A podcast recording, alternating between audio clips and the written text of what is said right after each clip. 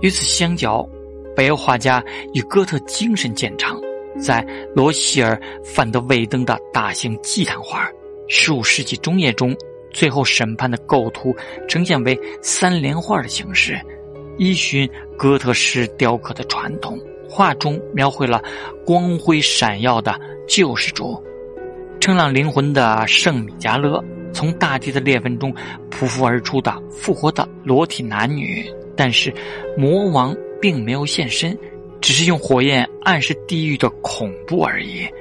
无畏的约翰·特雷德教会参议会士约翰斯·梅姆林格坦斯克圣母升天大堂笔下最后的审判的古典构图，在杨·普罗沃斯特、皮罗·里萨尔托、斯特凡·洛赫纳等人笔下则多了写实意味。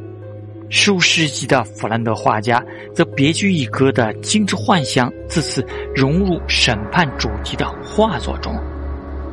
尤为奇妙的是，曾经担任主角的大天使再次销声匿迹，没有了决裁者的裸体群众，仿佛受到磁石吸引般，自行朝天国或者地狱的方向出发。圣罗伦茨教堂的祭坛花宛如一幅歌剧的舞台。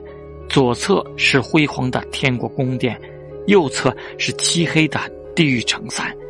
画面前景描绘了形形色色、特征鲜明的裸体者，被天使和恶魔拽向两边的人，抓紧着漏了钱袋的仰面摔倒之人，被恶魔扛在肩上却仍然握着筛子中不放的人，等等。然而，值得注意的是。这幅画的背景不禁令人想起博斯，形象怪异的恶魔与天使在空中交战。这些长着蝙蝠翅膀、以昆虫甲壳为铠甲的杂交生物，点缀着深邃的空间。画面前景中，恶魔的腹部和肩膀上各有一张脸。后文将谈论这种反三维一体的象征。